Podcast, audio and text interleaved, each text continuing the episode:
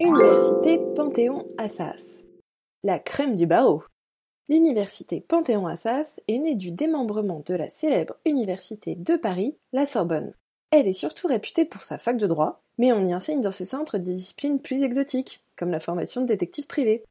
Ces bancs ont abrité des stars en leur domaine, du président François Hollande à Claire Chazal, en passant même par Miss France 2003.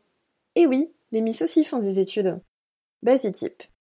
De nuit, tu reconnaîtras le centre du 92 rue d'Assas depuis ton bus, grâce à sa façade illuminée et aux jolies étudiantes qui sortent de cours.